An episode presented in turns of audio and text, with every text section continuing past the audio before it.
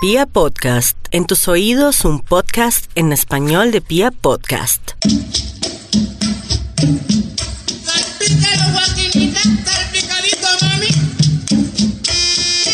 Ellos han puesto al mundo entero a gozar con el sabor tropical de la salsa. Salsa. Soneros. Una cita con lo mejor de la música antillana. Soneros. Un recorrido musical por la historia de la salsa, sus compositores, sus intérpretes y todo lo mejor del género musical que revolucionó al mundo.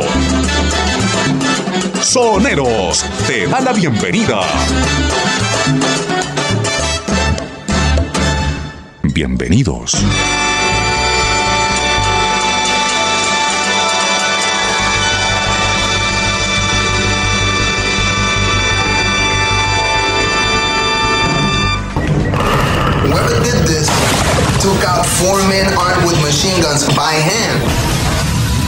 Lo que escuchan de fondo es el tráiler de la película Depredador 2 de 1997. Pero no vengo a hablarles de cine, vengo a hablarles de un artista que participó en esta película y en muchas más. Se trata de Rubén Blades.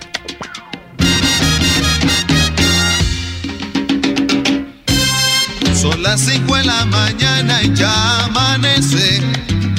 Juan Pachanga bien vestido aparece. Todos en el barrio están descansando. Este cantante, músico, actor y además político nació el 16 de julio de 1948 en Panamá. En 1974, a los 26 años, se gradúa de abogado de la Universidad Nacional de Panamá. Yo de vez en cuando, los fines de semana, tocaba con un grupo de eh, Los Salvajes del Ritmo. Esto, y, un día un profesor de la universidad me vio en un baile, en una fiesta privada. Y el lunes, eso fue un sábado, el lunes me fueron a llamar para decirme que el decano de la facultad quería verme. Y fui, me sentó y me dijo, ¿usted va a ser músico o abogado? Así. Y yo le dije, abogado. Entonces usted no puede estar tocando por ahí. Y ese fue el fin de mi música. Yo no toqué más hasta que me terminé. Desde los años 70 hasta ahora, ha grabado más de 20 álbumes y participó en varias producciones con artistas de diferentes géneros. Vale resaltar que las letras de sus canciones están enfocadas a un mensaje social. Alerta que al que va en motocicleta, ningún carro lo respeta y autobús mejor ni hablar. Tranquilo, Sus inicios musicales se dieron en el afamado sello musical de la Fania. Sus dotes como cantante le abrieron puertas participando en la orquesta de Richie Ray y Bobby Cruz.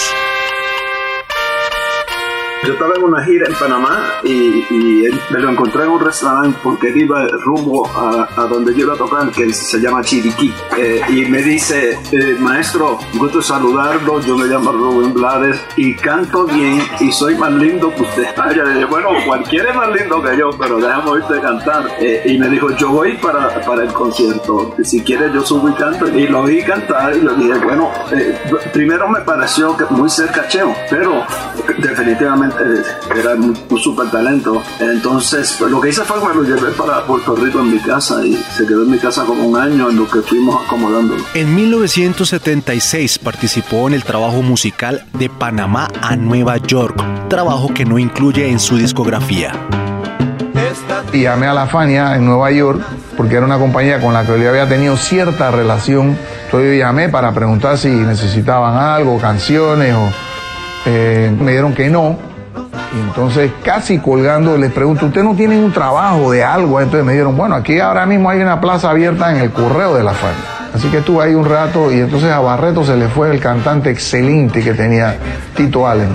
Y entonces empezó a buscar cantantes nuevos y terminó audicionándome porque él sabía que yo estaba ahí. Ya a Nueva y empezamos a cantar los dos con Rey Barreto y así que empecé.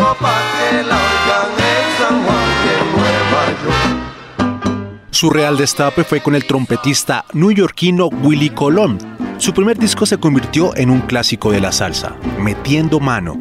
De ese disco salieron temas como Pablo Pueblo y Según el Color. Regresa un hombre en silencio de su trabajo cansado. Su paso no lleva prisa. Cuando yo empiezo, cuando yo escribo Pablo Pueblo, yo no tengo ni un real. Estoy hablando de 68. Empezaba en la universidad. No tenía plata. Empiezo a trabajar con Willy Colón, comienzo a ganar dinero. Entonces se crea la contradicción de que yo cantando canciones populares me voy haciendo rico.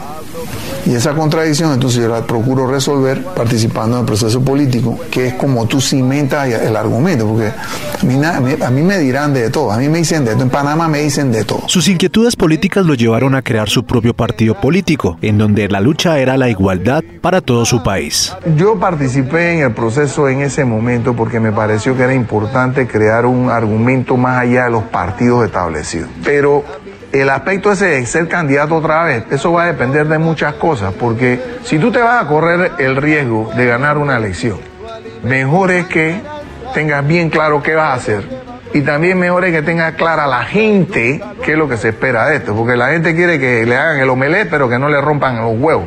Y eso es imposible.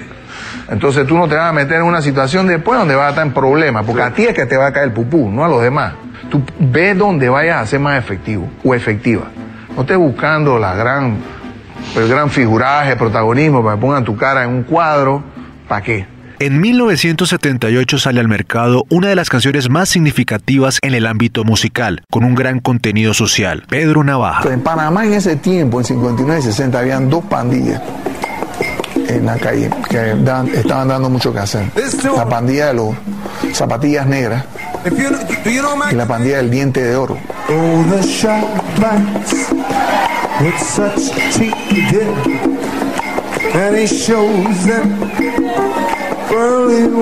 Eran elementos que se quedaban conmigo.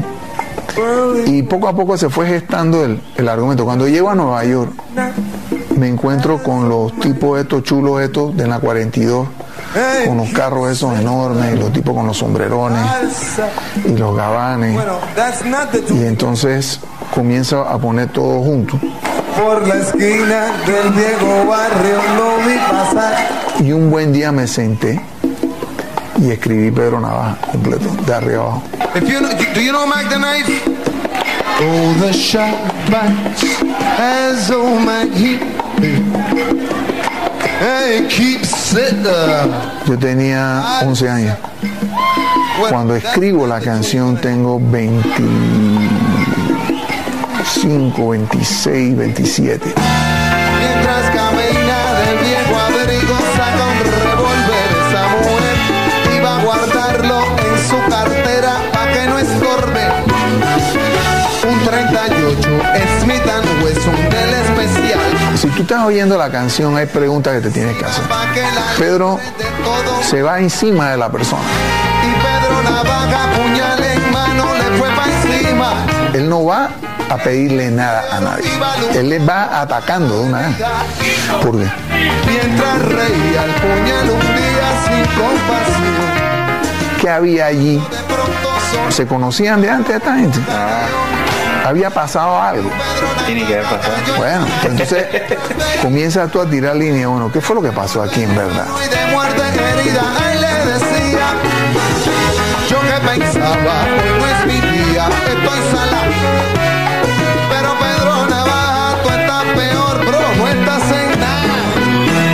Mientras camina, pasa la vista de esquina a esquina.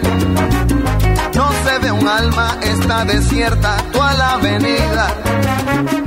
Cuando de pronto esa mujer sale del.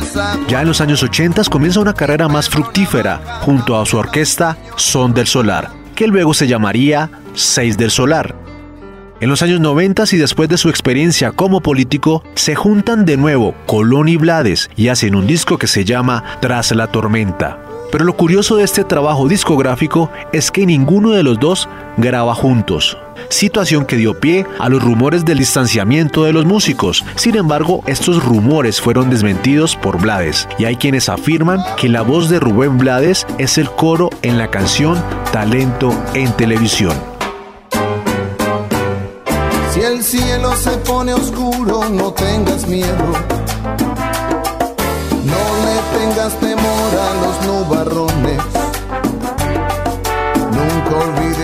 Soneros, lo mejor de la salsa. Están conectados a Soneros en este especial a Rubén Blades. Muchísimos mitos se tejieron alrededor de una de las canciones más emblemáticas de la salsa, interpretada por Lavoe. Se trata de El Cantante. Se dice que fue una canción que Rubén Blades le compuso a Héctor Lavoe. Aquí está la respuesta en la voz de Rubén Blades. Yo recuerdo que a mí me pidieron la canción para Héctor, eso es lo que yo recuerdo, porque estaba pasando por problemas. Eh, estaba pasando por problemas porque las ventas estaban empezando a decaer. Esa es la memoria que yo tengo. Esa canción yo la iba a grabar, ya estaba hecha, yo la había escrito. Yo la iba a grabar con Willy Colón, con el que trabajaba eh, en ese tiempo, colaboraba.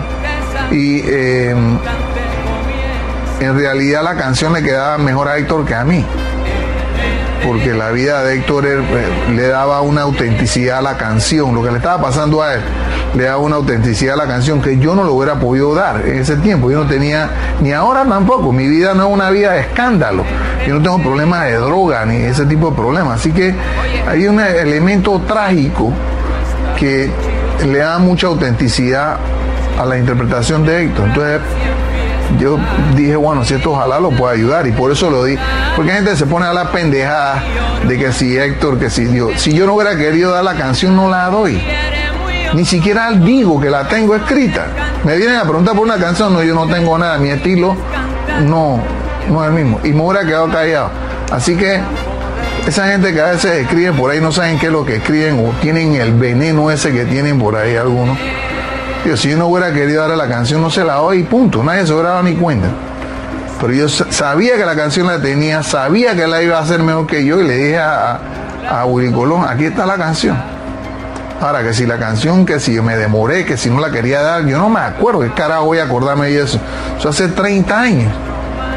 ¿Qué es lo importante? Que le di la canción. Y que la cantó mejor de lo que yo lo hubiera podido cantar.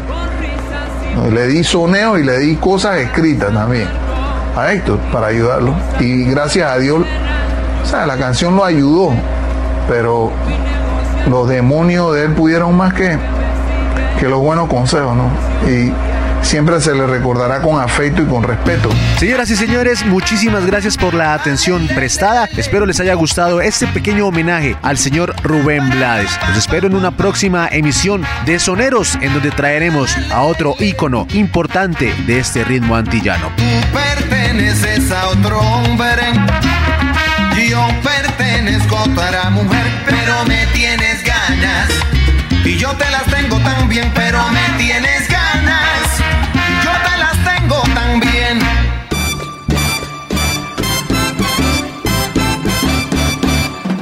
Soneros.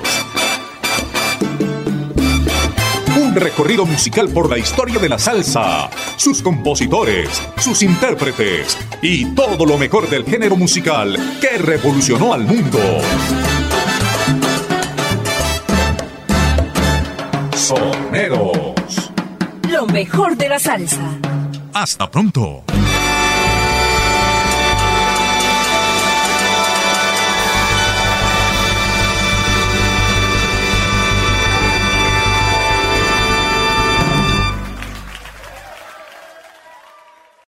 Home Depot siempre está a tu lado para esos proyectos que planeas hacer tú mismo. Y ahora con nuestra aplicación móvil también está en la palma de tu mano. Con herramientas digitales como búsqueda por imagen, solo toma una foto lo que necesitas. La aplicación lo reconoce y muestra sugerencias del producto en segundos. O nuestro localizador de productos, para que confirmes la disponibilidad y el lugar en donde se encuentra lo que buscas. La aplicación móvil de Home Depot. Descárgala y haz más hoy mismo. Solo con The Home Depot. Haces más, logras más.